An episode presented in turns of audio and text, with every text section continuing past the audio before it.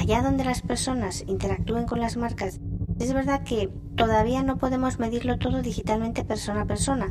Necesitamos una visión un poquito más amplia que capte todo lo que una persona puede hacer en su día, sea digital o no.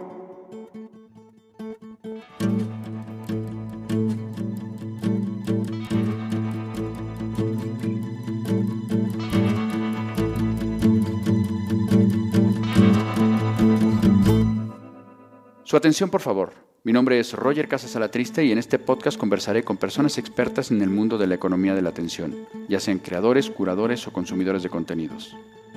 Hoy en su atención, por favor, hablaremos con Macarena Esteves, socia de Deloitte y responsable de Insight Analytics de dicha consultora en España, así como miembro del consejo asesor del Corporate Excellence Center for Reputation Leadership que cuenta con patronos como BBVA, CaixaBank, Iberdrola y Santander, entre otros. En 2007 fundó Conento, empresa especializada en consultoría estratégica a través de modelos matemáticos y anteriormente trabajó en análisis de audiencias en compañías del mundo de la publicidad como Mindshare, Group M y Sofres, actualmente Cantar. Con Macarena Esteves hablaremos sobre las matemáticas y del papel que juegan en el análisis de los contenidos, de cómo las historias son esenciales para conectar a las empresas con las personas y sobre todo del futuro que nos depara con la inteligencia artificial en el mundo de la comunicación. Macarena, qué gustazo tenerte por aquí. Igualmente, estoy feliz. Muy bien, pues vamos a tener hoy una conversación muy divertida, eh, tocando muchos temas, eh, sobre todo y viendo dónde confluyen las matemáticas y los contenidos, que eso hace a lo mejor unos años hubiera sido como, oye, son mundos muy alejados, muy aparte, y sin embargo hoy parecen ser como una pareja de baile casi indisoluble, ¿no? Sí. Eh, lo cierto es que, fíjate, las matemáticas al final eh, encajan casi con cualquier cosa, porque si tú tienes, sea lo que sea lo que hagas, yo llevo muchísimos años intentando siempre medir el, el efecto de las campañas publicitarias y durante toda mi vida siempre he intentado medir el efecto de los diferentes contenidos o de la publicidad. ¿Cómo lo hacíamos? Pues antes había poquitos datos, pero los utilizábamos para ver si siempre que se hacía un contenido, por ejemplo, con música, pues notábamos que había un incremento mayor en las ventas. Entonces es algo que, aunque ahora es como el boom, porque ahora hay muchísimos datos y ya no te queda otra, pero llevamos mucho tiempo relacionando la matemática con el mundo de los contenidos. Y ahora, bueno, súper clave con el, mundo digital. De esa, de esa parte de tu carrera, de, de la, esa relación con el mundo publicitario, hablaremos, pero antes me gustaría empezar hablando contigo, con Macarena Esteves, como creadora porque tú eres una gran creadora de contenidos, eh, ahora principalmente en, redes sociales, pero bueno, charlas y demás. Em, a mí me gustaría saber primero cómo eliges tus temas, cómo decides, oye, voy a poner la atención en este tema y voy a desarrollar y voy a escribir o voy a hablar sobre esto. Vale, bueno, eh, te cuento primero, para mí es un, es un reto que me puse hace tres años, que es publicar dos posts cada día, uno a las 8 y otro a las 11, en LinkedIn, en Facebook y en Twitter. Es un post igual en LinkedIn, en Facebook, pero luego el de Twitter es un poquito más corto. Entonces, ¿cómo hago para el tema de los contenidos? Bueno, intento, trabajo varios contenidos. El de inteligencia artificial analítica, que esa es la parte un poco que yo pues me dedico a eso y sé bastante, pero luego también todo lo que tiene que ver con el mundo de la empresa. A veces puedo hablar, por ejemplo, de temas de emprendimiento o otros temas que no son necesariamente inteligencia artificial y analítica. Y luego siempre me gusta de vez en cuando, cuando el cuerpo me lo pide, pues hacer post de la vida, de lo que pienso, de cosas que me vienen. Siempre, siempre, siempre el objetivo de mis posts es conseguir ayudar a alguien, aunque sea solamente una persona. Y eh, justamente te iba a preguntar de eso. Bueno, además de, reconocimientos como eso de que eres top voice en, LinkedIn, ¿cómo mides ese éxito de una publicación, ya sea en LinkedIn o en cualquiera de tus redes? Mira, yo no sigo mucho el tema de las métricas. Yo con que vea que la gente participa, que me hace comentarios, muchísima gente me dice muchísimas gracias, me dan las gracias por el contenido. Entonces, ya con eso para mí es suficiente, porque sí que siento que estoy ayudando a la gente, que es lo que yo más quiero. Y bueno, es, curioso, ¿no? Entonces, en ese mundo eh, de analíticas y de números, tu métrica tiene que ver más con una cuestión más, eh, más eh, emocional. Emoción, exactamente, emocional que numérica, ¿no? Sí, Es que yo soy mucho 50 por 50 50, o sea, soy una persona muy analítica, pero a su vez soy una persona muy emocional.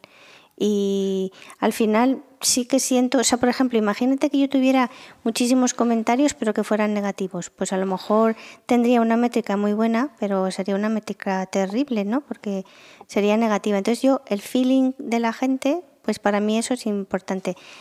También sé que son cada vez más comentarios y cada vez tengo más seguidores. O sea que sí que le echo el ojo izquierdo, sí que se lo he hecho a la analítica, pero lo más, más importante es el feedback de la gente. Oye, pues te tengo que preguntar, ¿cuál es ese post o esa publicación que digas, este es como la personificación del éxito de, esto que estás tratando de hacer, de este propósito que te pusiste hace tres años de, escribir todo el tiempo?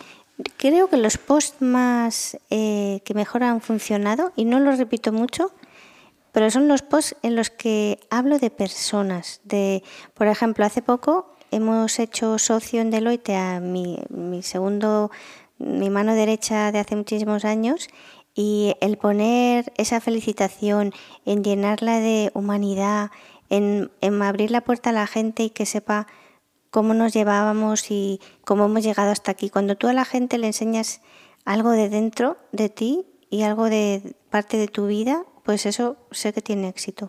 Me encanta porque al principio como que da la impresión de que, claro, como estás en estos temas muy de inteligencia artificial, muy numéricos, muy así, que, parece como, como si, no sé si primara un poco esa, esa que no sé si tenga que ser frialdad o es una interpretación que los que somos ajenos a eso decimos, ah, los números son fríos.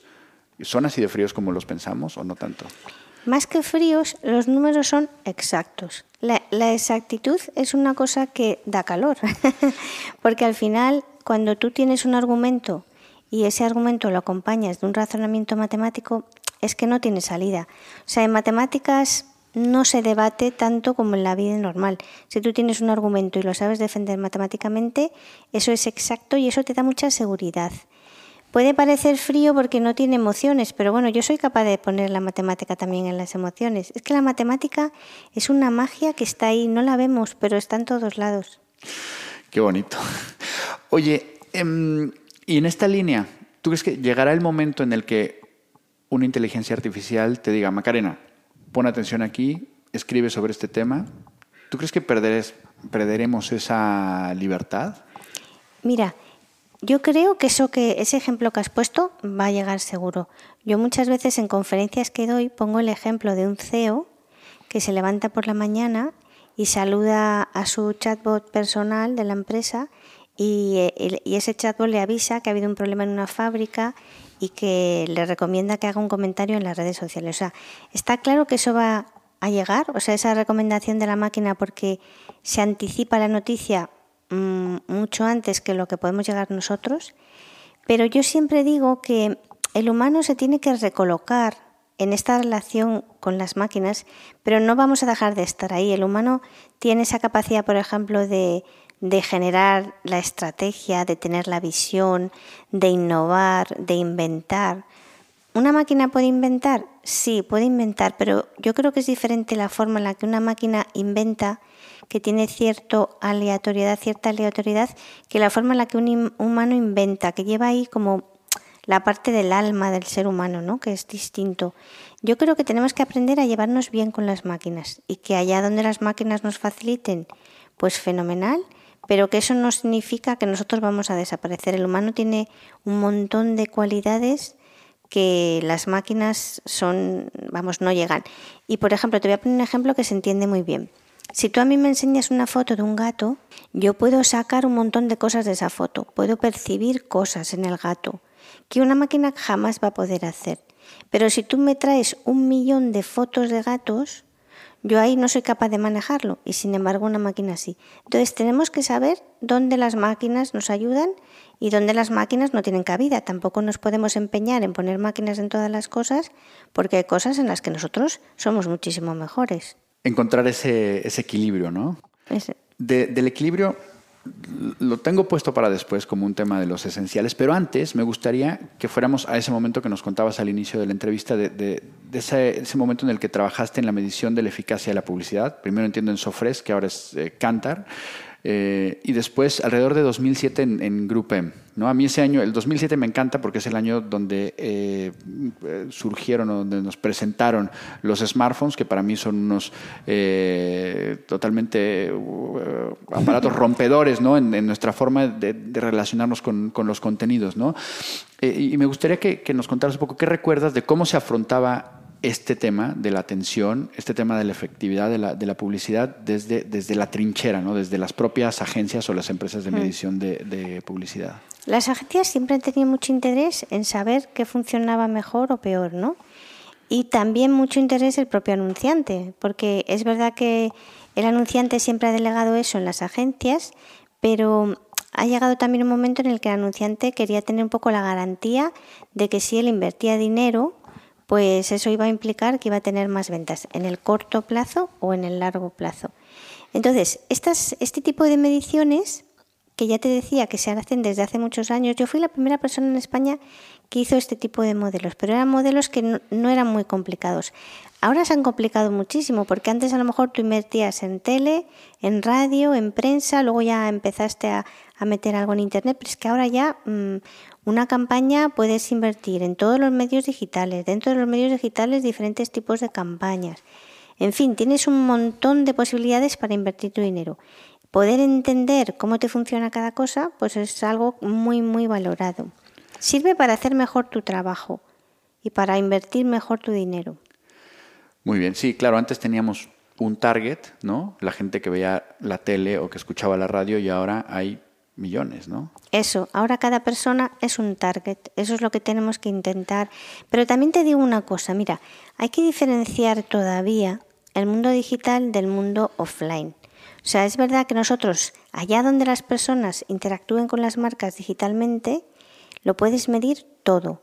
Y eso es un porcentaje importante del tiempo de las personas, pero las personas seguimos haciendo cosas, por ejemplo, con los medios offline, por ejemplo, escuchar la radio cuando vas en el coche. Pero también tenemos amigos con los que comentamos las cosas. Eh, también estamos, eh, dependemos de lo que pasa económicamente en el país. Entonces, es verdad que no todavía no podemos medirlo todo digitalmente persona a persona. Necesitamos una visión un poquito más amplia que capte todo lo que una persona puede hacer en su día, sea digital o no.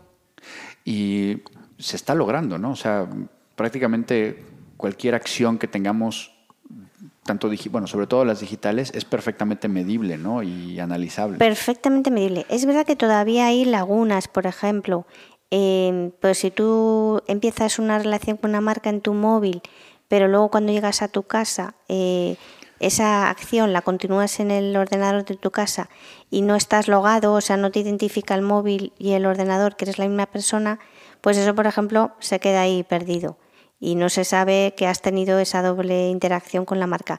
Hay todavía pequeñas cositas que hay que mejorar, pero vamos, o sea, todo mejora rápidamente, que es lo importante. Sí, o sea, es, cuestión de años, minutos, horas, ¿no? Que se pueda tener toda esa foto. Se mejora muy rápido, sí. Del mundo de, las agencias y de la medición, estás ahora en consultoría en Deloitte y, y a mí me resulta muy interesante este interés que han tenido últimamente las, las, grandes consultoras, las Big Four, en empresas creativas, ¿no? Eh, ¿cómo, ¿Cómo se da esa relación? Bueno, mira, las, las grandes empresas de, de, servicios profesionales, al final ellos lo que quieren es ayudar a los clientes. Entonces, si los clientes ahora están en un nuevo entorno eh, de contenidos distintos, digitales, pues estas empresas van a querer meterse ahí, van a querer saber, van a querer tener conocimiento para que cuando luego el cliente les pregunte, pues ellos poder atenderles. Ahora es esto, pero si el día de mañana aparecen cosas nuevas, este tipo de empresas es que como tienen estas capacidades tan grandes, pues se van metiendo allá donde va el mundo, allá van. Oye, ya una pregunta más casi a modo de cotilleo. ¿Qué tal mm, se da esta relación ya entre, digamos, tras bambalinas de los consultores eh, digamos, los consultores de escuela, ¿no? Con sus corbatas y con sus modos de, de, con su cultura, ¿no? Y los, y los creativos publicitarios que vienen de otro mundo. Y, tú, y a ti te veo como en medio, ¿no? Te veo un poco como referee. ¿Qué tal, ¿Qué tal se llevan? Pues mira, te lo cuento de verdad con toda sinceridad. Están haciendo un gran esfuerzo. Esa es mi visión. O sea, yo cuando yo tenía mi propia compañía, integré mi compañía en Deloitte y efectivamente, o sea, yo en Deloitte soy una friki. o sea, todos ellos ya me reconocen, soy socia, pero una socia diferente. Pero yo realmente mm, siento que todos ellos hacen un esfuerzo tremendo por, por escucharme, por entender que el mundo está cambiando, que hay otras maneras de ir a la empresa y trabajar.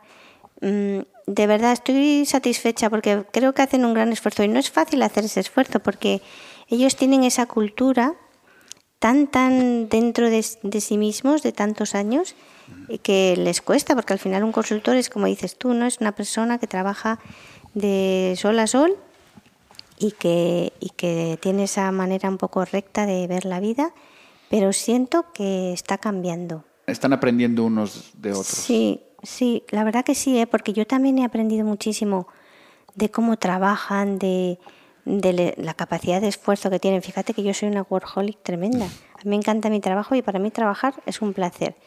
Pero es increíble el grado de responsabilidad, de rigor.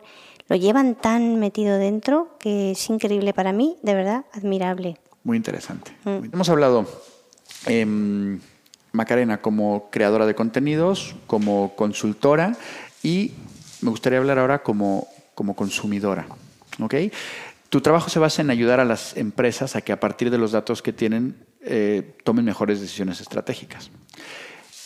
Y la pregunta es, ¿este modelo lo podríamos aplicar nosotros como personas para tomar mejores, mejores decisiones en cuanto al consumo de contenidos de nuestro día a día?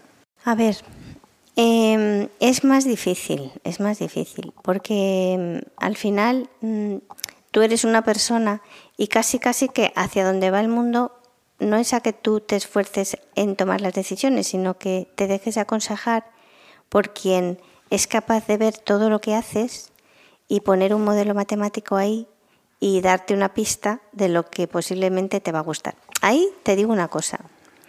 Para mí ahí hay un gran debate, que es hasta cuándo eh, esto es conveniente y hasta ¿dónde está el punto de, que puede afectar al libre albedrío? O sea, es verdad que tú, o sea, yo muchas veces digo, jo, la verdad que qué bien que Netflix me recomiende una película, ¿no? Es como que dices, jo, qué bien, no tengo que pensar, no tengo que ponerme yo antes. Cuando mi hija era pequeña, nos pasábamos buscando películas a un montón de tiempo. Y ahora eso es así, pero muchas veces digo, bueno, pero claro, si a mí me gustan las películas de amor y Netflix siempre me enseña y me recomienda películas de amor, no voy a poder yo tener esa cosa, a lo mejor, ¿sabes? De decir, mm, pues voy a, no sé, hoy me apetece otra cosa, que, lo puedo hacer, ¿no? Pero ahí hay una frontera difícil de delimitar, que es esa frontera entre la manipulación y el libre albedrío. Esto nos contaba Elena Neira, que también estuvimos hablando con ella, que ella lo que tiene son diferentes cuentas de Netflix dependiendo del mood. Entonces va educando diferentes algoritmos que le van recomendando distintas cosas, entonces mm. siempre tiene cosas nuevas que, ver. Y una cosa importante, un matiz, es que mm, nosotros, esto lo digo yo mucho, yo tengo 55 años y vengo de vivir una vida, pero la gente joven ahora, pues ellos no han vivido la vida que yo he vivido. Entonces, eh, muchas veces tú ya entras en una dinámica y no tienes la capacidad de discernir. Te voy a poner un ejemplo que se entiende fenomenal.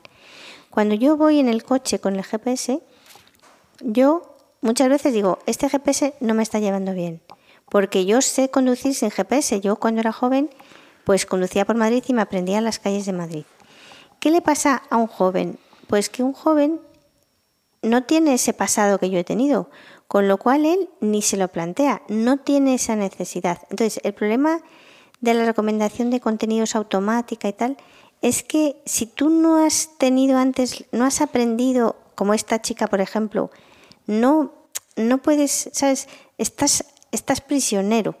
No te das cuenta que hay otra alternativa, porque tú ya has nacido en un mundo donde el GPS es lo que existe y no sabes que tú también podrías aprenderte cómo llevar tu coche. Total. Mira, justo te iba a preguntar precisamente de esa diferencia generacional y me encanta eh, esa diferenciación que haces entre los thinkers y los artificials, ¿no? Y nosotros a veces, no sé si nos entra como el rollo de, los abuelos cebolleta, ¿no? O sea, de que, de que ah, es que yo, yo escribí cartas a mano y las envié en un, en un sobre con un sello postal y tú solamente has enviado WhatsApps, ¿no? Que a veces no sé si nos sintamos como, como moralmente superiores, ¿no? Por decir, oye, yo viví en el mundo de las cartas y, de la mecanografía y de, y de llamar por, a un teléfono fijo, y, y, tú no, ¿no? No sé cómo, cómo, cómo podemos tener esa, esa convivencia o, cómo entender que son mundos diferentes simplemente. Bueno, es que eso lo digo yo tanto, tanto, es que tenemos que ser humildes y reconocer que no es que una cosa sea mejor y una peor, es que es diferente y los jóvenes ellos tienen otra han vivido la vida de otra manera distinta, entonces tú tienes que tener la humildad para saber que es su vida y la van a vivir como la quieran vivir. Por ejemplo, mira, un gran debate. Los, los, hay dos grandes vertientes de futuro, de pensadores sobre el futuro, los que dicen que en el futuro las máquinas siempre van a convivir con los seres humanos, pero luego hay otra rama que dicen que, no, que llegará un momento en que el humano eh, prácticamente mm, pensará mucho menos, ¿no? Entonces, ¿por qué? Pues porque el humano siempre ha pensado para superar problemas, para inventar cosas. Si nosotros ahora eh, la resolución de problemas se lo delegamos a las máquinas, el ser humano va a pensar mucho menos. Y yo digo lo siguiente, la gente se echa las manos a la cabeza, pero ¿cómo va a ser eso posible? No, no, jamás, nunca vamos a dejar de pensar. Bueno, el ser humano no es necesariamente pensante.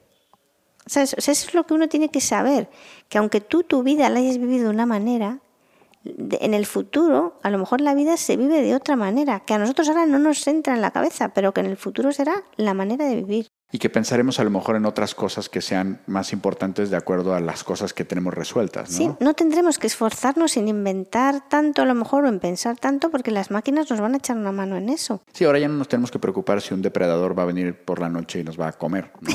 sí, por ejemplo. Eso era una preocupación seguramente hace algunos años, ¿no? Total. Y ahora nos preocupamos si el algoritmo decide o no la película que vamos a ver por la noche. Son mm. diferentes preocupaciones, sí, ya te digo que está ahí eso, ¿no? Que no es fácil... Mm, la frontera entre una cosa y la otra, pero bueno, es así. Pero lo que sí estamos seguros es que el mundo no va a dejar de acelerarse.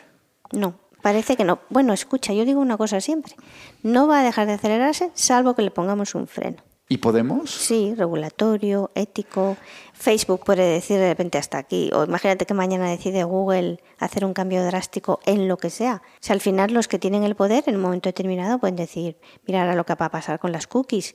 Tú sabes cuánta, cuánto dinero se ha invertido en modelos de atribución con todo el tema de las cookies y ahora de repente ya no se va a poder tener esa información con todo lo que nos hemos gastado. Eso es un freno pero un freno drástico. Sí, hay una analogía que me gusta mucho usar y que seguramente quien haya escuchado más ya de uno de estos episodios de su atención, por favor, ya la habrá escuchado, es que nosotros somos como la generación cobaya, la generación conejillo de indias de, de todo esto, de esta aceleración, de lo digital, etcétera. Y me gustaría imaginarme cómo eran los primeros conductores de coches. ¿no? De esos primeros coches que no eran tan perfectos como los coches que tenemos ahora, no había carnets de conducir, no había cinturones de seguridad, los frenos seguramente funcionaban peor y no, no, tenían techo esos coches, ¿no? Y que seguramente habría habido gente ahí que se habrá pegado unos golpes tremendos y que habrán perdido la vida y que les habrá ido fatal. Y nosotros en cierta forma somos como esa generación de conductores inexpertos de una máquina que tampoco está tan afinada ni tan regulada, que es una palabra también eh, complicada, ¿no? Sí, es así, como lo dices. Yo creo que en el momento del cambio, el que le toca vivirlo, pues claro, no tiene la experiencia de los que ya lo van a heredar, ¿no? Y como mm. ahora es todo tan rápido que cambia. Total. A mí me gusta mucho una frase tuya que la tengo aquí apuntada, del el final de una charla tuya que dice, no tenemos otra opción más que saltar al infinito. Pero la clave es mantener el equilibrio. Y yo te pregunto, como personas, ¿cómo gestionamos eso? ¿Cómo gestionamos el equilibrio? ¿Cómo gestionamos el vértigo? Pues mira, es que eh, no es fácil. Yo creo que hay que confiar, por ejemplo, hay que confiar en las empresas. Yo confío mucho en, las empresas, en las personas que hay en las empresas, en que las empresas siempre intentan hacer lo mejor para los consumidores, me queda claro. O sea, yo cuando escucho cosas más de las empresas, pues soy de esas personas que no, no me lo acabo de creer, ¿no? Que, por ejemplo, la Coca-Cola mate, pues chico, es una cosa que no me la creo, porque yo confío en las personas que hay detrás de las empresas.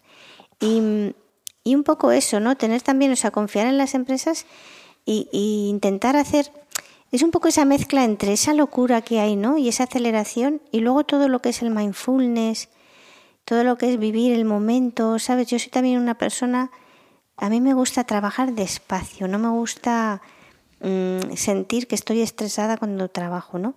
Entonces yo creo que esa, esa mezcla entre, entre saberte que estás vivo y que cada momento es, es tan rico y luego pues confiar más en, en todo lo demás, ¿no? Es lo pequeño y lo grande.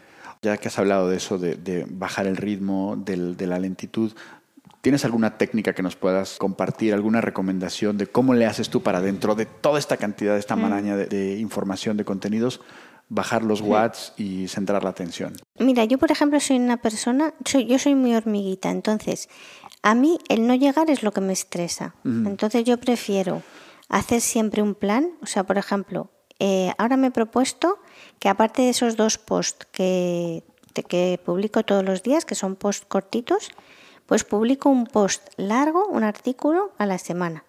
Bueno, pues entonces yo ya sé que para llegar al domingo a tener el post escrito, tengo que escribir un poquito cada día. Entonces yo soy mucho de planificarme los trabajos y que no me pille el toro. Y luego otra cosa que hago mucho es, por ejemplo, si estoy un poco nerviosa por algo, pues digo, voy a sentir que estoy tocando las teclas del ordenador. ¿Sabes? Por ejemplo, tú sabes que cuando escribimos con el ordenador siempre nos estamos equivocando.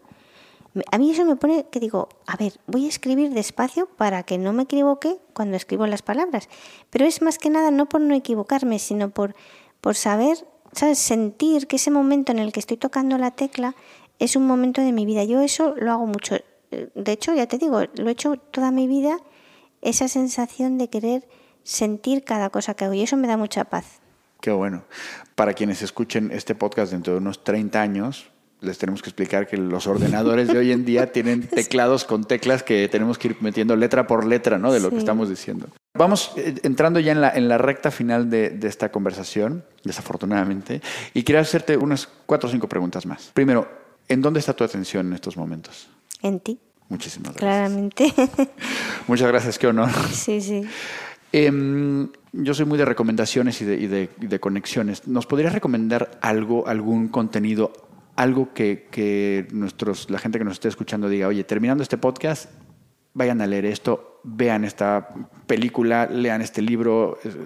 Bueno, depende mucho de, lo que, de las personas que estén escuchando. Em, bueno, hay un libro que todo el mundo recomienda, pero es que eh, El hombre en busca de sentido, es que es que ese libro a mí, yo me lo leí, fíjate, me lo recomendó un compañero de colegio cuando yo tenía 18 años y él tenía cáncer de, cerebro y, me lo recomendó. Luego él falleció.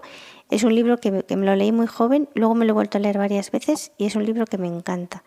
El hombre en busca de sentido, porque en ese libro aprendes que tú puedes estar en cualquier lugar al que lleves tu mente. Y eso es tan poderoso, la mente es tan poderosa.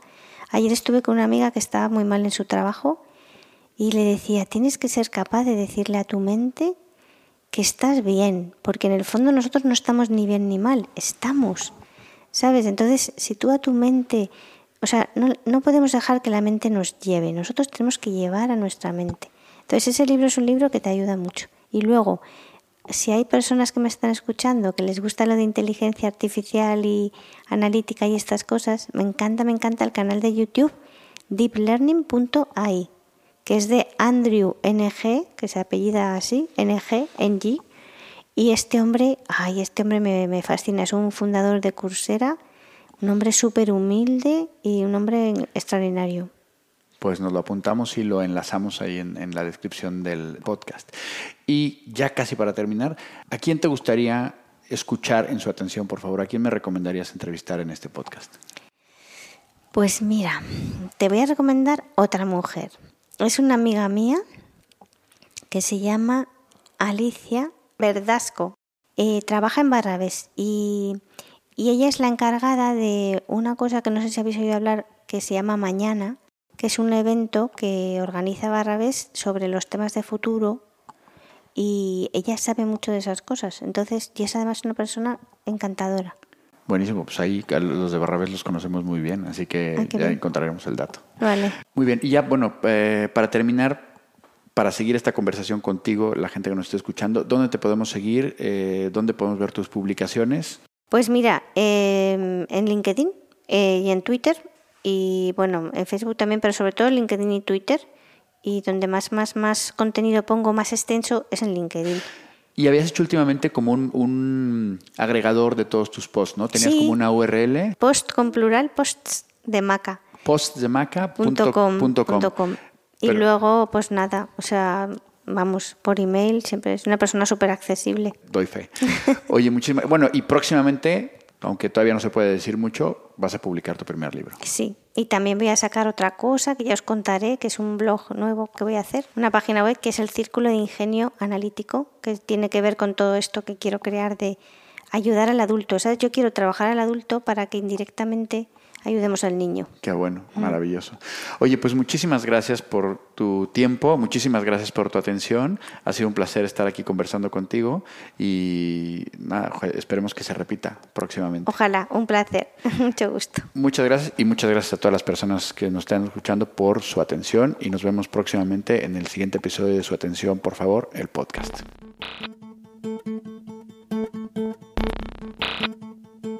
Esto ha sido Su Atención, por favor, el podcast que reúne a los mayores expertos del mundo de la economía de la atención.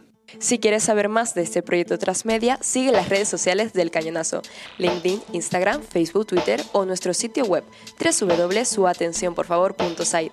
Este podcast, Powered by El Cañonazo, ha sido posible gracias a Producción Ejecutiva Isiar Sánchez Piesma. Dirección de Producción Manfredi Giannoni. Producción, redacción e investigación Andreina Pérez Armas.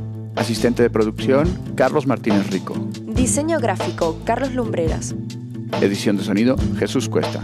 Tema musical, Raimores y Roger Casas Triste. Diseño de audio y postproducción, Landho Audiovisual Solutions. Una idea original y dirección de Roger Casas Triste. Y como siempre, gracias por su atención.